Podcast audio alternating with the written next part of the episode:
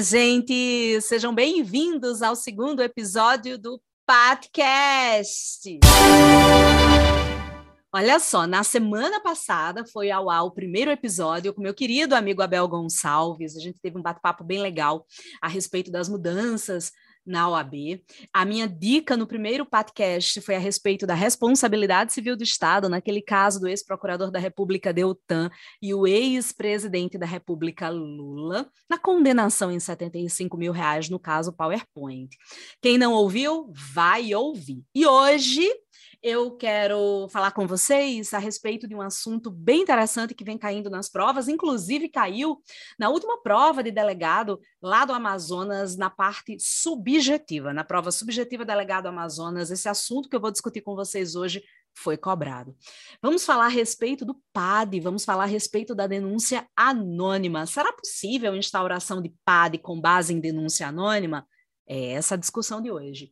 E também uma convidada mais que especial, a minha querida aluna Valéria Gobetti, que vem conversar com vocês a respeito da história dela em concursos públicos, na caminhada dela até a aprovação, ela que vem se saindo muito bem, ainda não terminou, mas olha, concurso do TJ São Paulo tem tudo para ser o concurso dela e ela ser nomeada. E ela vem contar aqui para vocês a história dela, a experiência dela de vida em concursos públicos e também porque ela trabalha, né? Então, eu acho esse aspecto bem interessante. Quem trabalha, é, quem estuda para concursos públicos, como é que equilibra esses pratos, sabe, gente? Sabe aquele, aquele cara que fica equilibrando os pratos? Eu acho que somos todos nós na vida, né?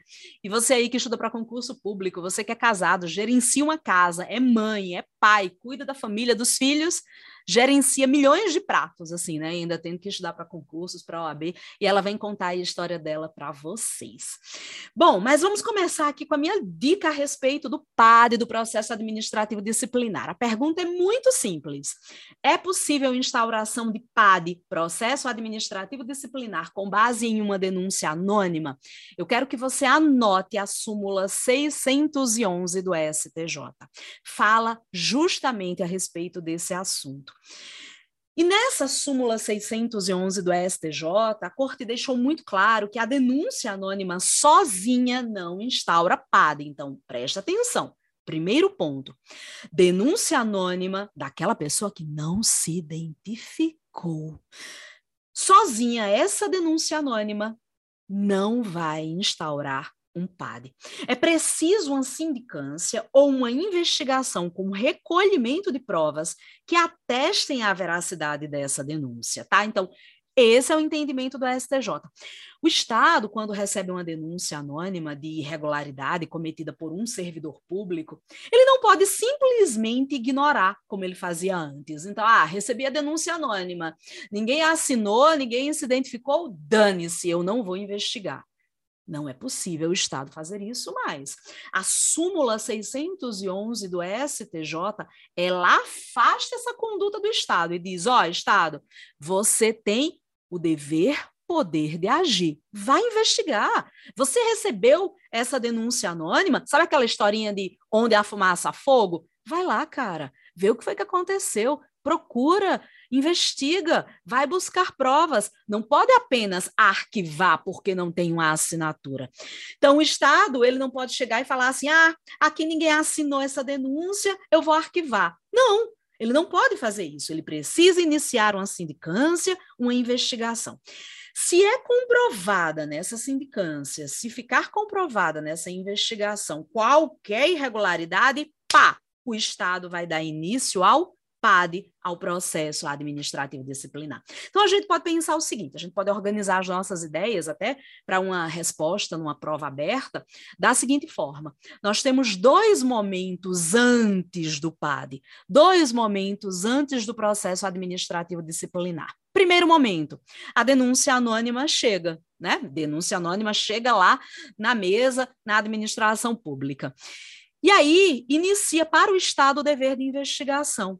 O Estado, a administração, não vai iniciar o PAD, vai investigar. Opa, recebi essa denúncia anônima, ninguém assinou, mas eu vou investigar. Esse é o primeiro momento. No segundo momento, uma investigação com acolhimento de provas. Opa, parece que realmente aconteceu algo aqui. Eu dou início ao PAD. Então vamos lá. Denúncia anônima sozinha vai instaurar um PAD? Não, meu bem. Denúncia anônima pode gerar um PAD? Pode sim. Então, sozinha não é nada, mas ela pode iniciar? Pode, se eu tiver aí o acolhimento de provas, se eu fizer a investigação e verificar que realmente há uma irregularidade aqui. Tá certo. Isso tudo é dito na súmula 611 do STJ.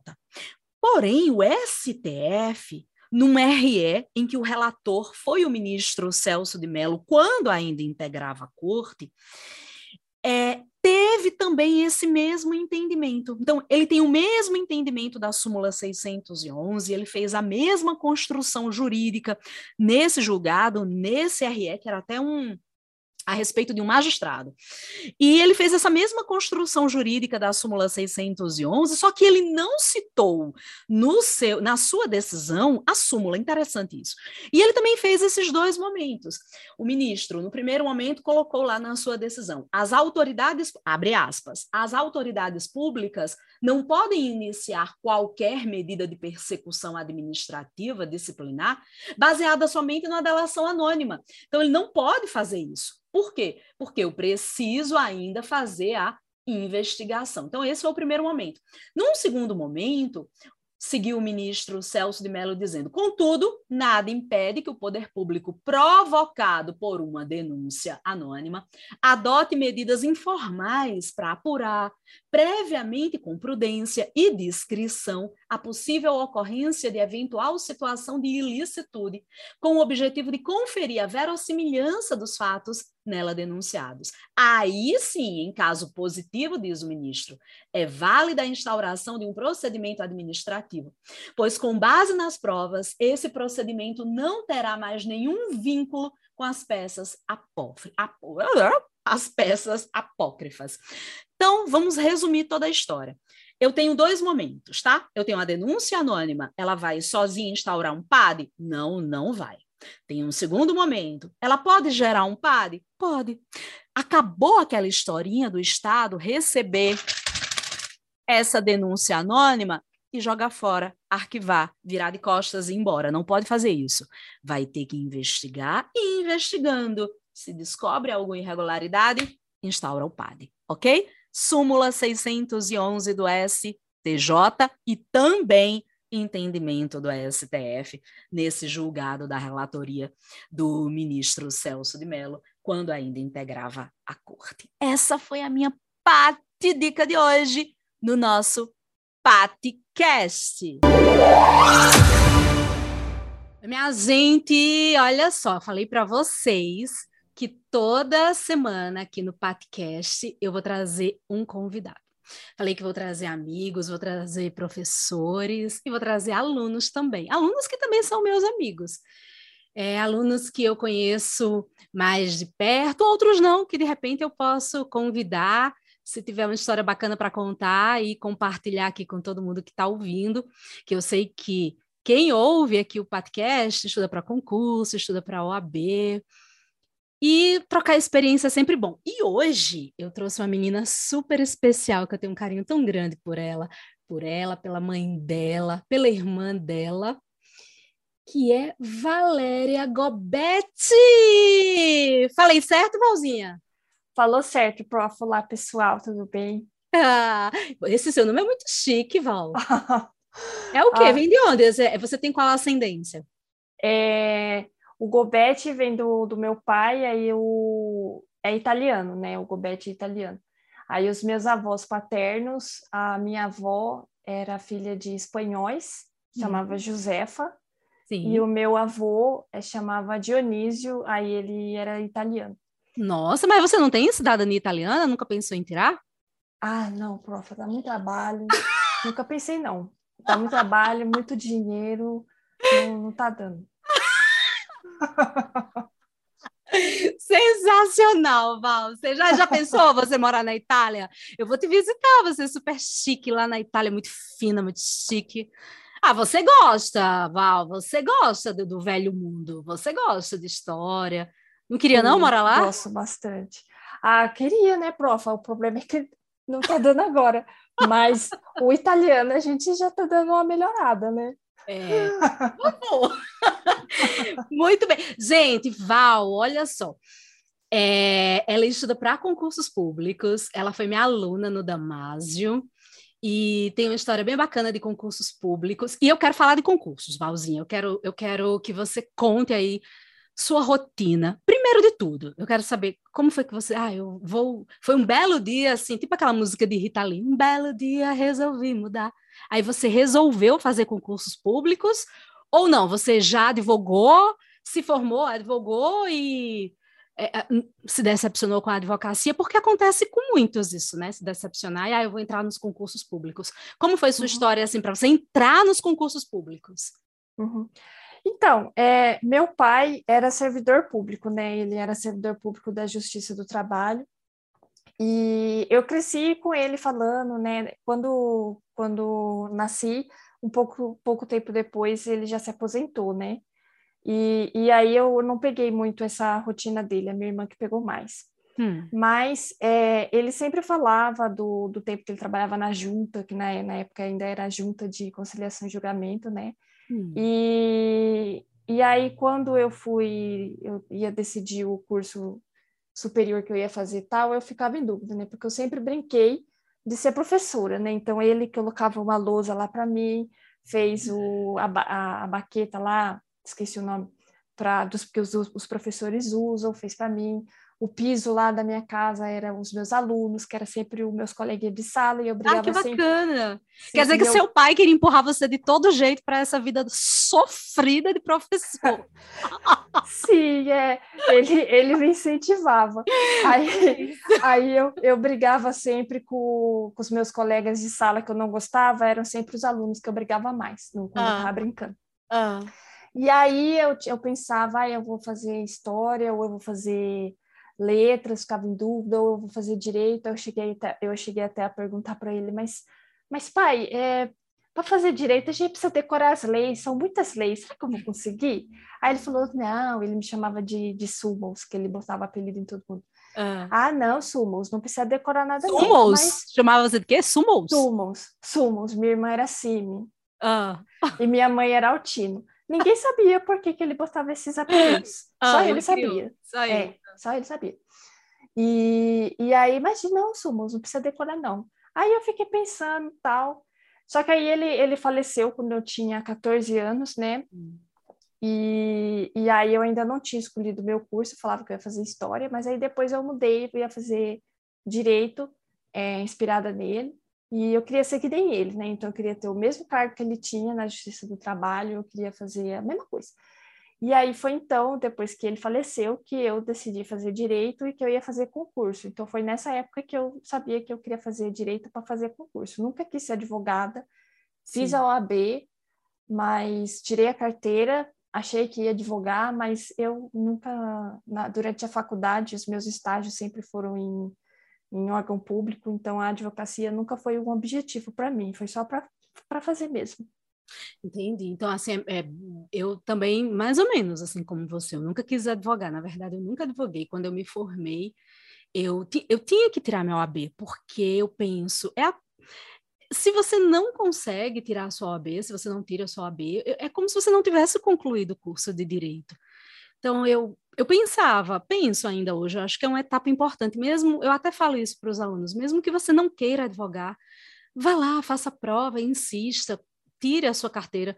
E foi o que aconteceu comigo também, eu nunca advoguei e eu queria concursos públicos, nunca quis advogar. Então, desde que você se formou, você já sabia, eu vou sofrer nas mãos das bancas de concurso público? Ou você achava que ia ser uma vida mais florida, a vida de concurseiro?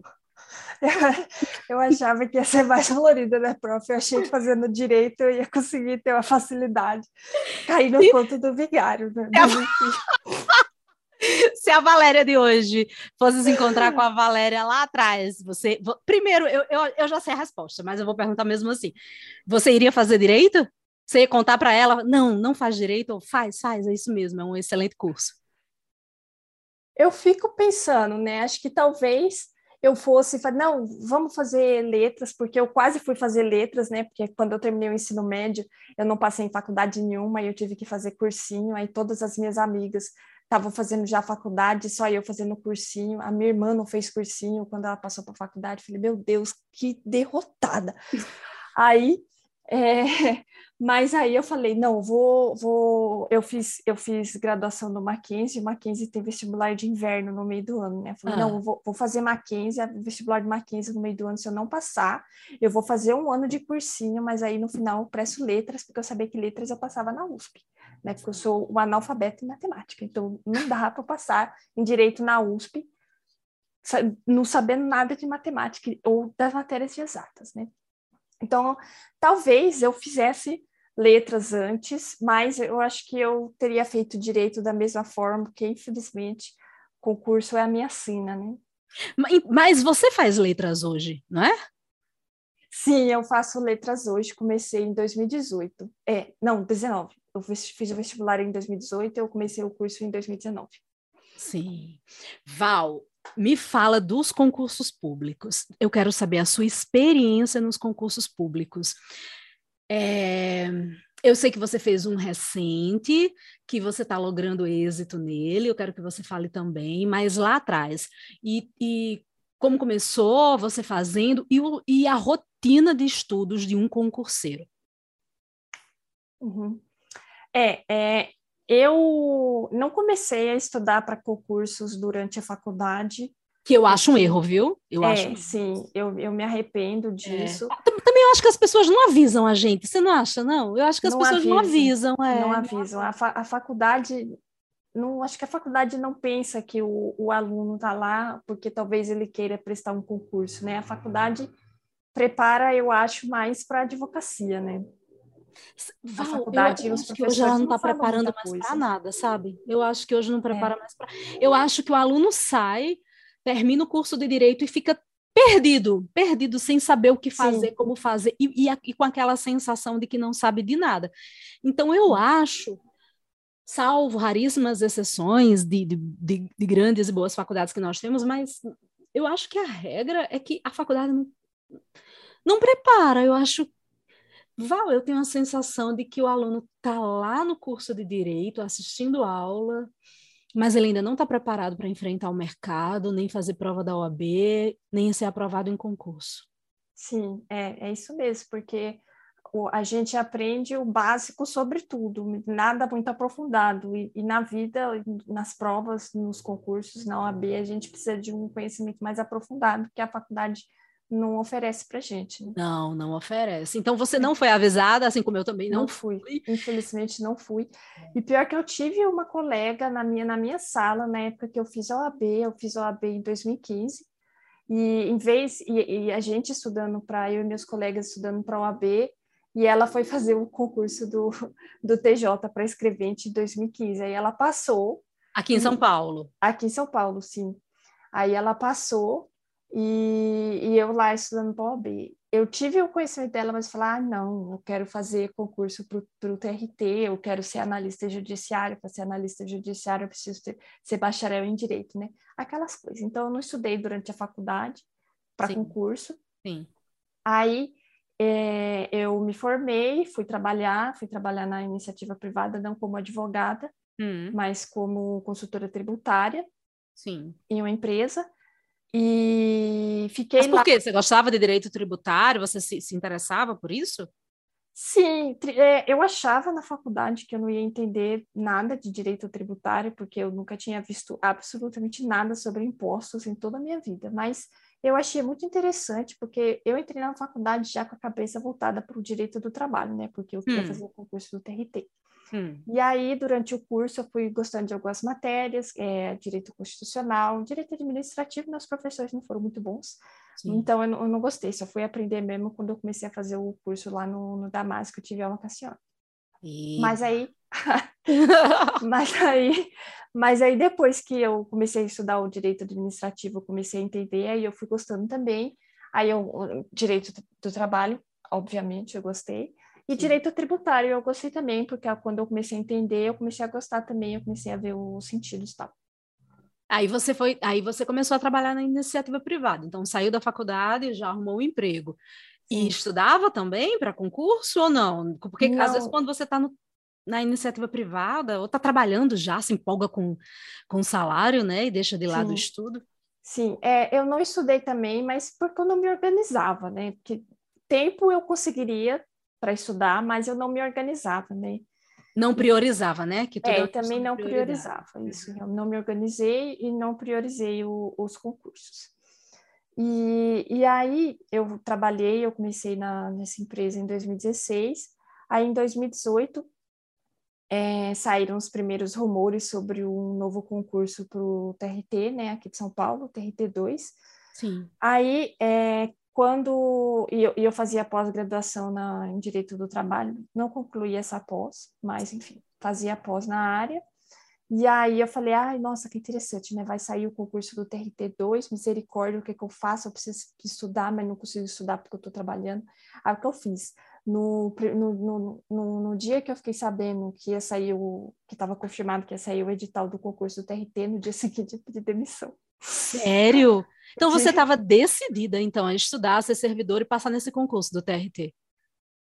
Sim. Aí eu pedi demissão, cumpri o aviso prévio, né? Porque senão eles iam me descontar muitas coisas. Sim. Aí depois que eu efetivamente saí do emprego, aí eu já tinha comprado o curso reta final do Damásio. Sim para estudar para o concurso do TRT, aí eu comecei a fazer o, o curso, né?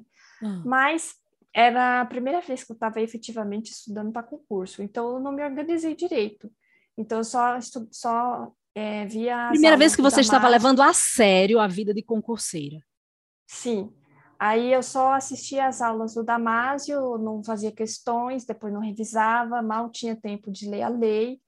Aí, quando chegou a prova do, do TRT, que foi em julho de 2018, foi um desastre, né? Eu achei que eu tinha arrasado. Quando, quando eu fui ver o gabarito, eu fui arrasada, né? Sim. Mas eu continuei estudando. Aí saíram os rumores do, da prova do, do TRF. Aí eu comecei, fiz, comprei o, curso de analista dos tribunais também lá no Damásio. Sim. Fiz o curso, mas fui basicamente só prorrogando os erros, né? Cometendo os mesmos erros. Então, eu só assistia às aulas, não fazia o caderno, mas não revisava o caderno, não fazia questão. Então, você sabe quais são seus erros. Você reconhece, sim. você identifica seus erros. Sim, sim. Isso é muito importante. Sim. Aí, vendo também é, perfis de, de concurso na internet, né? No Instagram, no Twitter e tal, a gente fica vendo quais foram os passos dos aprovados, né? E a gente fica é, aplicando na nossa rotina, né? Então eu sabia o que, que eu tinha errado. Sim. Aí eu estudei para o TRF3 aqui de São Paulo também. Aí quando eu cheguei na prova, eu também não, não fui bem, mas em comparação com, com, com o concurso, com a prova do, do TRT2, o meu desempenho foi um pouco melhor. Não muito, não fui aprovada, foi um desastre, mas foi um. Mas evoluiu. Sim, evolui. Não foi aprovada porque também você estava com os mesmos erros, não fez caderno, não revisou, não fez questões, sim. né? Os erros persistiram. Uhum. Sim. Aí eu falei, nossa, o que eu vou fazer agora, né? Aí a prova do TRF foi em 2019, em dezembro, né?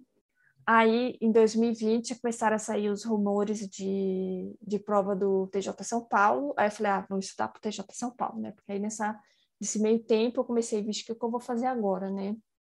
Se eu estudava para Receita, se eu estudava para o TCU, enfim. Aí eu continuei estudando para tribunais, que sempre foi meu foco, né? Sim. Isso, mudei algumas vezes para a Receita tal, mas nunca me identifiquei muito a Receita, porque na, na minha antiga empresa eu tive um treinamento de contabilidade, foi um desastre. E aí eu, eu não consigo, eu acho a contabilidade uma matéria muito difícil. Então não, não ia ser muito feliz estudando para Receita. E a Receita Federal vem aí, hein? Tudo indica que vem Receita é. Federal. É, é sim. Aí comecei a estudar para o TJ, para esse TJ, esse último TJ São Paulo, concurso. Sim, isso, a, a prova que foi em outubro de 2021, né? Uhum. Aí, é, eu comprei cursos também, comprei o curso do Damásio. Aí, dessa vez, pelo menos, eu já mudei a minha estratégia. Mudou então, como? Fez o quê? O que foi que é, você fez diferente? eu assistia às aulas, fazia o caderno, mas aí eu conseguia encaixar as questões, a leitura da lei, então aí é, eu fazia o, o, caderno de acertos, né, que é fazer as questões, aí ver o que estava errado na questão, anotar, para principalmente as pegadinhas, né?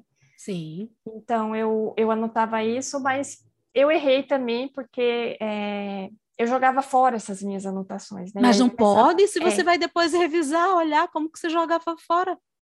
Sim, aí foi o erro que eu cometi na, na prova do TJ São Paulo, que apesar de eu ter sido aprovada, é, eu fui aprovada dentro da, das vagas reservadas aos deficientes, né? Mas eu não fiquei muito feliz com o meu desempenho, principalmente porque nos simulados que eu fazia em casa, eu consegui encaixar simulados também das outras vezes Sim. que eu não fazia. Ou seja, você fez uma, você, você teve uma rotina de estudos completamente diferente de quando você fez os concursos anteriores e foi reprovado. Então, você identificou seu erro, você corrigiu seu erro, e essa foi a fórmula do sucesso, porque você foi Sim. aprovada. Eu estou certa Sim. ou estou errada? Sim, fui aprovada, mas é eu pessoalmente não fiquei feliz com o meu desempenho, porque nos simulados que eu fazia, eu ia melhor, eu, eu, ia, eu fui melhor do que eu fui na prova, né? Aí eu não sei se foi o nervoso na hora da prova, é. se foi falta de estudo. Porque é... assim, quando a gente faz o simulado, você está fazendo o simulado em casa, né? Então você está no conforto do seu lar, você tem aí é, a segurança de estar em casa, sem aquela pressão. Quando entra em sala para fazer a prova, é uma pressão muito grande, Val.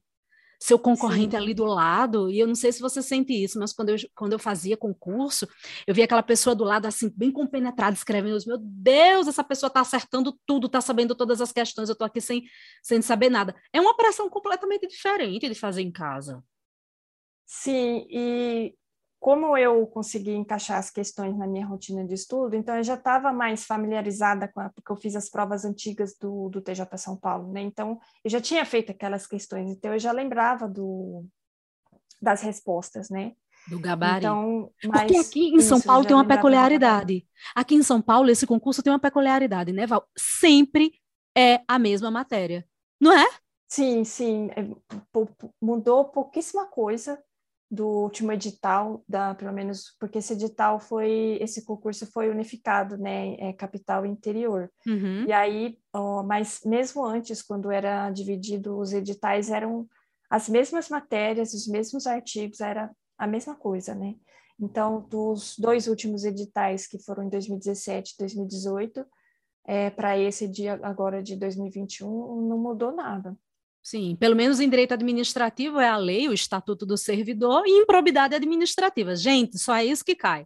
Sim. Em direito administrativo, é improbidade, só, o único assunto, improbidade e a lei do servidor, o estatuto do servidor aqui, aqui de São Paulo. Eu acho super interessante esse concurso. Bem, então você identificou seus erros, você disse, ah, eu, precis, eu, precisava fazer exercícios, questões eu não fiz nos concursos anteriores, eu precisava fazer a leitura, fazer revisão, fiz simulado, ou seja, você fez tudo certinho, é isso? A única sim, coisa errada é você aí, jogou suas sim. anotações fora. Sim, joguei. Aí, é, para os próximos concursos que eu for fazer, eu acredito que seja, sejam essas arestas que eu tenho que, que melhorar, né? Não, não jogar fora as minhas anotações e fazer mais revisões, porque eu acho que isso faltou também. Você sabe fazer revisão? Tem aluno que não sabe fazer revisão. Você sabe como é que você revisa? Então, a minha revisão era ler o que eu anotava no caderno de acertos, né, do, das questões. Perfeito. Era isso. Mas aí, como eu joguei a maior parte dos negócios fora. O que deu na sua é... cabeça, Valzinha, fazer isso? Ah, eu acabava o caderno, aí eu jogava fora. Não sei, prof, eu sou doida, né? Olha, mas olha, porque se você já tinha ali todas as anotações, tudo prontinho, ora, você tá uma semana antes da prova, pá, pá, pá, só ler ali, tava só o filezinho, aí você jogou o filezinho fora. É, aí para os próximos fica essa dica aí para minha pessoa não jogar fora mais nada, né? Isso. E vai ter aí, ó, oficial de promotoria aqui também em São Paulo. Você já pode usar aí a sua técnica que deu certo no TJ São Paulo e usar para ter uma boa colocação nesse próximo concurso, ou não? Sim, vou usar também porque é, o, dizem que o edital é muito parecido, né? Caem ah, quase as mesmas coisas com algumas é, diferenças, porque o enfoque dos, dos órgãos é diferente, né? Agora me diga uma coisa, é, hoje você está trabalhando, né? Sim, hoje eu estou trabalhando, aí é, como eu trabalho com o imposto de renda, eu não, não consigo, não estou conseguindo estudar agora. E aí as aulas da faculdade voltaram também. Então tá um pouco difícil para eu me organizar. Aí eu acredito que quando o período do imposto de renda passar, aí eu eu consiga me organizar melhor para conseguir voltar a estudar. Quantas horas por dia você estudava pensando no TJ São Paulo, que foi um, um, bom resultado. Você não ficou feliz, mas você foi aprovada, você foi fazer a prova de digitação. Então, ou seja, você evoluiu bastante, você teve reprovações anteriores a esse do TJ São Paulo.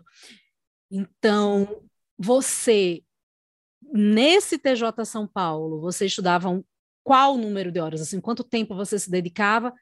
E agora que você está trabalhando, e por favor, não peça demissão como você fez lá atrás, siga firme. É, é não está dando para pedir demissão agora. É, então, é... assim, você vai ter que conciliar. Como é que Sim. você vai fazer?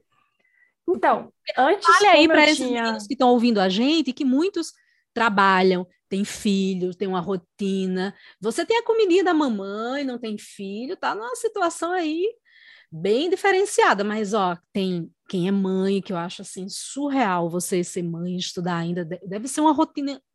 Eu fico impressionada. Tenho muito respeito por essas por essas mães que cuidam da casa, cuidam da família, cuidam do esposo, cuidam do filho e tem que estudar. É uma rotina desgastante, Val. Então você você tem hoje um, um trabalho, você dá oito horas e como que você vai fazer assim? Como é que você vai encaixar essa rotina de estudos? Fala aí para todo mundo que está escutando a gente que, e que está numa situação assim parecida com a sua. Está no emprego, está no trabalho, mas quer ser servidor público e tem que encaixar esse, ou passar na OAB e tem que encaixar a rotina de estudos ao trabalho. Então, é, eu percebo uma diferença muito grande entre os períodos, o período em que eu não trabalhava, só estudava, e agora o período em que eu trabalho e estudo, né? Pelo hum. menos no, no, período em que eu consegui estudar. Hum. É, e eu acho que quando eu tinha o dia inteiro livre, né? Mesmo que eu ajudasse minha mãe aqui em casa, é, uhum. é, fizesse os serviços tal de casa, é, eu, eu acho que eu me concentrava bem mais agora trabalhando e tendo um pouco menos tempo para estudar do que antes, né? Sim. Então, é, eu, como eu ainda não estou não, não, não enfrentando essa, essa situação, mas eu, para me organizar, eu vou, eu vou começar a estudar, levantar mais cedo para poder estudar. Se eu não conseguir, porque eu chego às vezes tarde da faculdade, então eu vou tentar começar a trabalhar mais cedo para poder sair mais cedo.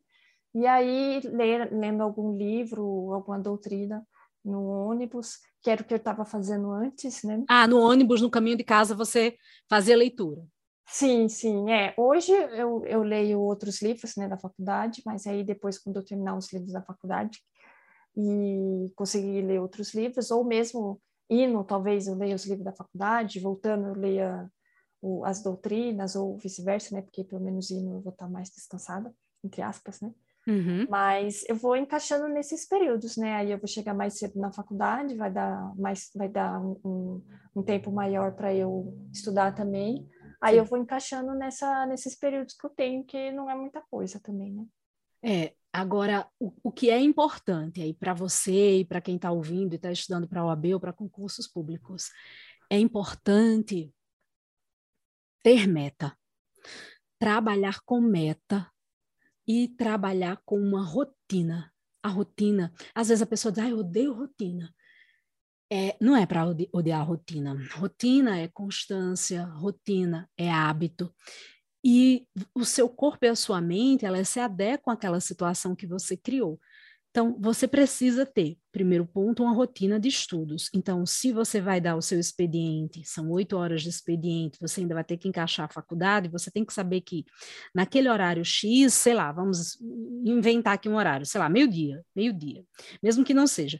Eu sei que meio-dia eu vou ter duas horas para estudar, três horas para estudar, sei lá, de meio-dia às 14, meio-dia às 15 para estudar. Então, eu sei que naquele período eu tenho que estudar. Ah, eu vou marcar um médico. Eu não posso marcar médico nesse horário. Ah, eu vou ter que sair com alguém. Não, você não vai sair nesse horário. Porque esse horário é a sua rotina, é o seu hábito. O seu corpo e a sua mente estão programados para fazer o seu estudo.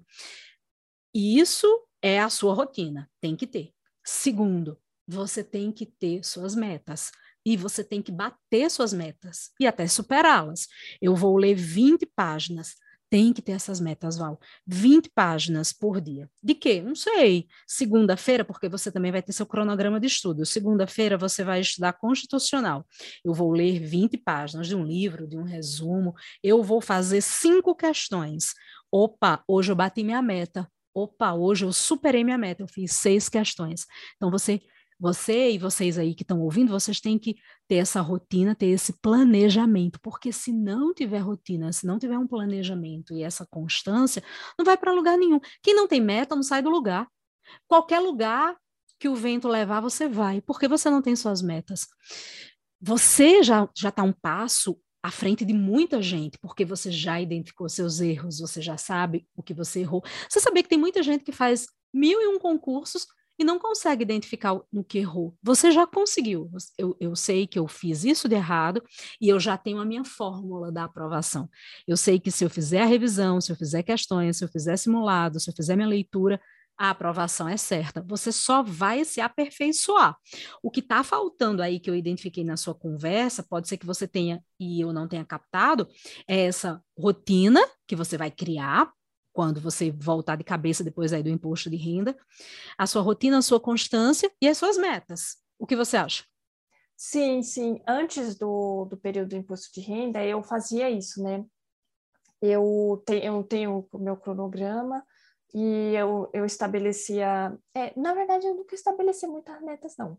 Mas, por exemplo, eu começava é, segunda-feira, que eu acho que eu estudo é, não lembro se é direito constitucional ou administrativo agora, mas aí eu começava a ler, aí eu... Então eu você ia... tem um cronograma de estudos? Tenho, tenho, eu, eu tenho, sempre tive, né, sempre que eu começava a escutar a senhora ou outros, outros, outras pessoas falando, né, que o importante é ter um cronograma para não ficar um estudo muito... Solto solto é porque. É, você imagina, você acordou de manhã, é a hora de estudar. Aí bota aqui a bunda na cadeira. Ah, vou estudar o quê? Veja, você vai perder tempo pensando o que você vai estudar.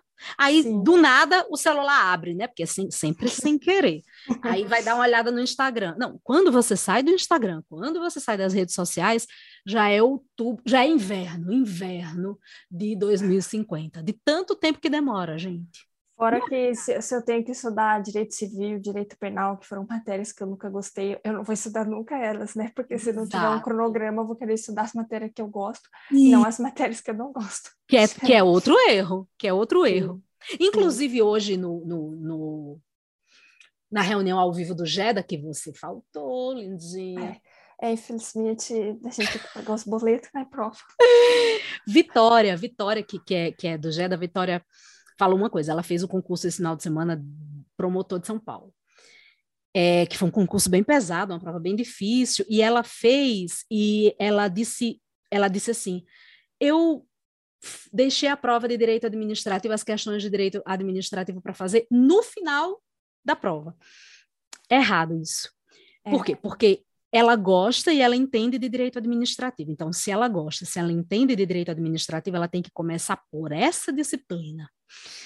Por quê? Porque ela está com a cabeça fresca, é a disciplina que ela gosta, é a disciplina que ela estuda, que ela conhece, que ela entende, então começa por ela, para garantir os pontos.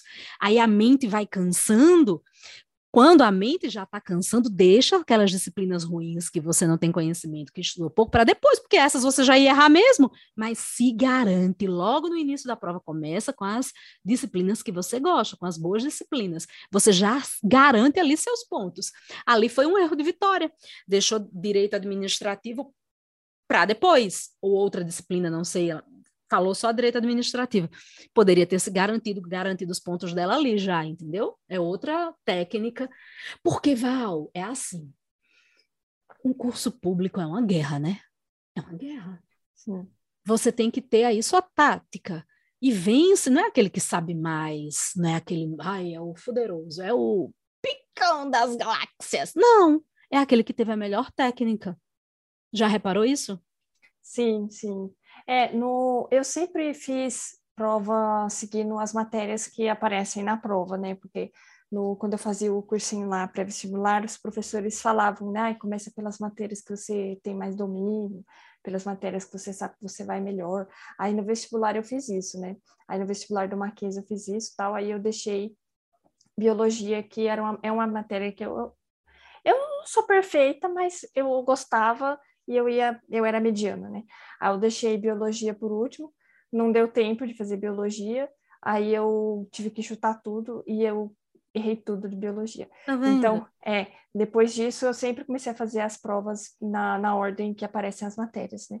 Aí no TJ São Paulo eu fiz isso também. E aí começava com língua portuguesa, né? Hum. E eu sempre vou bem, eu, sou, eu sempre vou bem em língua portuguesa, inclusive vou, às vezes eu vou até melhor em, em, português do que na matéria de direito. Sim. Aí eu comecei é, língua portuguesa e eu achei muito engraçado, porque foi como se eu tivesse subindo. Eu sou palmeirense, né? E aí eu fico lembrando do, do Abel Ferreira falando que cada, cada, cada competição é uma, uma montanha que eles sobem, né? Então, comecei a fazer língua portuguesa, comecei a subir a montanha e tal, cheguei no topo, terminei língua portuguesa, aí depois vinha direito penal. Aí foi só ladeira abaixo. Né? ah, ô Val, vem cá, deixa eu, deixa eu mudar completamente de pato para ganso. Deixa eu fazer aqui um comentário. Ei, Val, eu acho que eu, hoje também um concurseiro, vou falar agora do Twitter. Mas os meninos, eles vão para o Twitter só para reclamar? O concurseiro é um bicho que reclama muito também, ou não? É, eu, eu, eu acho que. O Twitter virou o muro das lamentações para o concurseiro. Sim, o, o Juris Twitter é, o, é, o, é, muito interessante. Às vezes eu, eu entro lá para saber da, das fofocas, né? Das tretas. E, e, é, é um negócio sem fim, porque e, e é tipo aquelas bonecas russas, né? Você abre um perfil, aí daqui a pouco você já está num perfil de uma outra pessoa que você nunca ouviu falar. Exato, acontece muito isso comigo. Eu só quero ver que... saber da fofoca. É, é, no meu caso, eu quero saber o que é que os alunos estão falando dos professores. Eu vou já aqui olhar, veja a hora aparecer um falando de mim. Eu fico lá olhando, olhando, para acompanhar, para saber o que vocês estão estudando. Eu, eu, essa semana eu estava pensando, caramba, esses meninos só reclamam, gente. Só... Aí eu fico pensando, passa um tempão naquele Twitter falando de tudo. Gente, não era melhor estar tá estudando a estar tá ali reclamando? Sim, eu, eu acho que é porque como eles ficam, alguns, né, pelo menos que eu acho que fica estudando, porque realmente tem uns que ficam o dia inteiro postando lá, aí a gente fica pensando, nossa, mas como é que estuda, né? É. Aí, é, acho que é porque como fica estudando o dia inteiro, não tem como reclamar, não, não, não, dá para falar com o pai, não dá para falar com a mãe, não dá para falar com o irmão, aí vai reclamar no Twitter. É, eu acho que é mais ou menos... Val, vem cá. Então quer dizer que você corre um sério risco de ser futura servidora do TJ São Paulo, Sim. Que bom, bacana. Sim. Deixa aqui uma dica com a sua experiência de concurseira para quem está ouvindo a gente, que está estudando para concurso, está perdido, não sabe como estudar, vem se dando mal, não sabe o que fazer, não sabe ainda, não se encontrou. E você que já está num, num, trilho assim, caminhando para a sua vitória, se Deus quiser, essa nomeação está chegando. O que é que você pode dizer aí para ajudar esses alunos? Qual é, qual é a. O que é que você pode dizer assim, cara, olha, faz isso, eu fiz isso, deu errado, faz isso. Fala aí, eu não gosto de falar conselho, não, porque conselho é um troço muito chato. Eu odeio. Agora, eu adoro. Olha a hipocrisia, eu adoro aconselhar, mas eu odeio receber conselho. Eu nem vou falar conselho. Mas diga aí, o que é que você. O que você diria para isso? Primeiro, não, calma, eu vou reformular minha pergunta. Primeiro, você diria para alguém, estude para concursos. Estude. Você diria isso? Então, é... para algumas pessoas eu falo, né? Ah, vamos estudar para concurso, que é, é um caminho bom, porque já trabalhei na iniciativa privada, trabalho na iniciativa privada e é difícil. Mas, assim, é... às vezes eu me arrependo de ter escolhido o concurso, mas eu não vejo outro caminho para mim. Eu acho que o concurso ser servidor público, atuar no, no Estado, ajudando o Sim. cidadão. Eu acho Sim. que tem um propósito nisso que eu não vejo atualmente no meu trabalho. É... Então você aconselha, faça concurso público, vale a pena ser servidor. Sim. Uhum. É, e aí sobre as dicas, né? Eu a, atualmente eu estou ajudando uma colega que ela está estudando para o concurso da Alesp. Sim. E o que eu falei para ela e o que eu falo para os ouvintes é eu, eu aconselhei ela a estudar, pegar o edital, fazer um cronograma, isso ela fez, e fazer questões, né? Porque questões foi o que foram, foi o, o meu erro inicial, não fazer questões.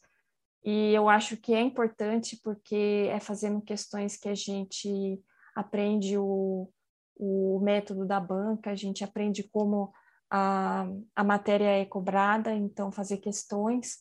E, e também é através das questões que a gente fica sabendo quais são as matérias que mais caem, né, para poder focar o estudo nessas, estudar todo o edital, mas é, focar naquelas que a gente sabe que tem uma incidência maior nas provas. Uhum. As mais e, cobradas. Sim, as mais cobradas. E aí foi basicamente isso que eu falei para ela, falei também do, do caderno de acertos, né, e aí falo para os ouvintes também, o caderno de acertos é um é um método muito interessante que eu acho que vale a pena. O que é o caderno de acertos? Explica para eles. É quando a gente faz questões, a gente se depara com as pegadinhas da banca, aquelas palavras que eles trocam, aquela vírgula que ele troca, que eles trocam.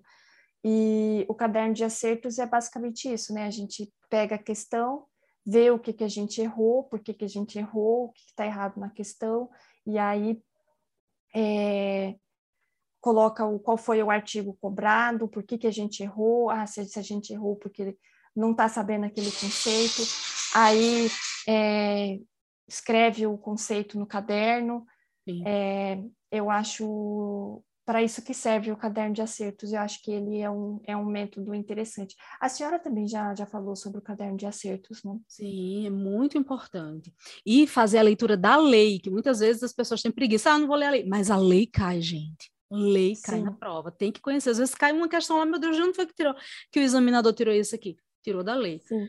Até é. para Otávio, Otávio me mandou mensagem outro dia falando que ele tem dificuldade para. Otávio vai fazer decorar. o TJDF, ele me disse hoje.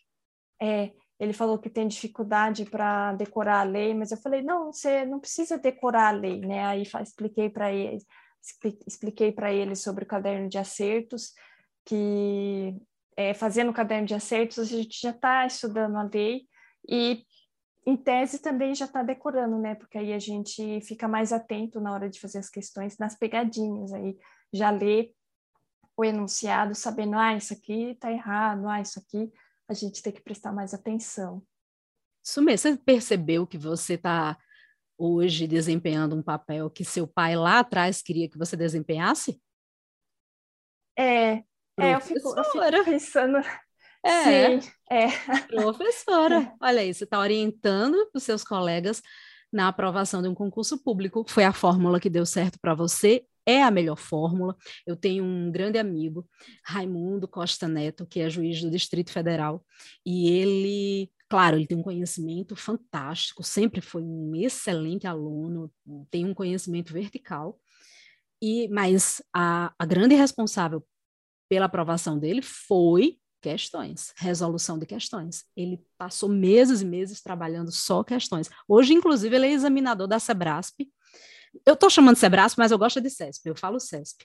E hoje ele é examinador da banca CESP, é juiz do DF, e o método dele foi resolução de questões. Então, fazer questões, e hoje eu ainda, eu ainda acrescento, fazer leitura da lei, fazer caderno, é, anotar os erros, anotar os acertos, ver o que é a maior incidência de assuntos que a banca cobra, é o resultado, é o resultado da aprovação. Tá aí você a prova disso. Você montou o seu método de estudos, deu certo e você está passando aí para os seus colegas. Sim, eu eu costumo entrar na, na, o pessoal concurseiro às vezes não gosta da internet, né, porque fala que toma muito tempo, mas eu acho que como a senhora fala também, a gente tem que usar a internet para o nosso, benefício, favor. né? Isso. Isso. Então eu fui vendo os perfis de concurseiros, perfis dos professores, fui vendo o que, que eles falavam que deu certo para eles, e aí fui tentando adaptar para o meu método de estudos, né, para meu para a forma como eu aprendo. Aí eu acho isso interessante também. Que bacana. Parabéns, viu, Valzinha? Parabéns, eu já vou lhe dar uma dica que eu acho que você deveria montar aí um perfil, é porque você está completamente sem tempo, mas quando as coisas melhorarem aí, ficar mais folgado seu tempo, você pode até montar aí um, um perfil no Instagram, um perfil de concurso, dando dicas. Tem muitos perfis que eu, que eu sigo, uns eu gosto, outros nem tanto, mas acho que falta isso, sabe? Eu acho que falta uma orientação para muitos alunos que querem, têm vontade, mas não sabem a fórmula, a fórmula da aprovação. Você achou a sua fórmula da aprovação e você pode ainda é, aperfeiçoá-la, passar em novos concursos e, e falar isso para os colegas e ajudar os colegas também na aprovação. Parabéns, viu, Val? Tenho muito orgulho Obrigada, de você. Prof. Obrigada, muito orgulho. Prof, eu só tenho uma observação a fazer, porque senão a minha mãe vai me matar, que eu falei dos meus pais paternos, não falei dos meus avós Dona paternos. Beth. Não falei dos avós maternos, né, prof? Pelo amor de Deus, ela vai me matar. então, é, o, meus avós por parte de mãe, é, meu avô materno era é, filho de portugueses e a minha avó materna era filha de italianos. Aí, essa é a minha ascendência, né? Então, eu precisava falar dos meus avós maternos, que senão minha mãe ia me matar. Nossa, mas vá, é, e você, você tem que, se você, olha, eu vou já me candidatar a ser filha de Dona Beth, vou conseguir minha, minha cidadania italiana, viu? Pode vir aqui, profa. Eu ela vou. vai, ela vai gostar de ter mais uma filha. Eu vou aí almoçar, isso sim. Dona Beth, bota mais aí água nesse feijão, que eu vou aí almoçar qualquer dia desse com a senhora. Valzinha, obrigada. Adorei ter você aqui, viu? Muito eu obrigada. agradeço, prof. Estou, estou me sentindo muito chique. Você eu é vim uma aqui, estou, na sua, estou no seu podcast. Que é pa... Isso! Podcast. que é o podcast, muito bem. Então, olha, gente, sigam aí essas dicas, dicas preciosas de quem está chegando perto do cargo público. Foi aprovada, tá ó, num fiapinho para ser nomeada, então deu certo. Revisão, caderno, assistir aula, fazer a leitura de lei e questões. Gente, lembre-se, não tem mágica, não tem é, aquele caminho mais rápido. Estudar para concurso é difícil, estudar para concurso é chato, é cansativo. Bom mesmo é estar na mesa de bar, conversando, fofocando, falando mal do povo. Mas nós temos sonhos, nós temos objetivos, nós temos escolhas na nossa vida. E para cada escolha, uma renúncia. Então, a gente tem que renunciar a muita coisa nessa vida para alcançar os nossos objetivos. Tá aí, ó, Valéria renunciou, estudou, fez o dever de casa e foi aprovada. Que a nomeação chegue o quanto antes na sua vida, viu, Valéria? Eu torço muito por você, você sabe disso, você está no meu coração, eu tenho um carinho enorme por você. Que você seja muito feliz, que essa nomeação venha e que essa conversa que a gente teve aqui ajude a quem está perdido sem saber como estudar e o que fazer. Um beijo, muito obrigada, Valzinha. Eu que agradeço, profa. É, tô, tô, tô na luta aí para ser nomeada, tô torcendo, já fiz, fiz promessa, já cumpri, para ver se, se dá mais uma ajuda aí para o universo, né? Mas se Deus quiser, no ano que vem, o TJ me chama. Vai chamar, vai ser nomeada. Amém. Amém. Um beijo, obrigada. Tchau, gente. Tchau, tchau, pessoal. Tchau, profa. Muito obrigada pelo convite. Obrigada eu, meu amor. Um beijo. Beijo.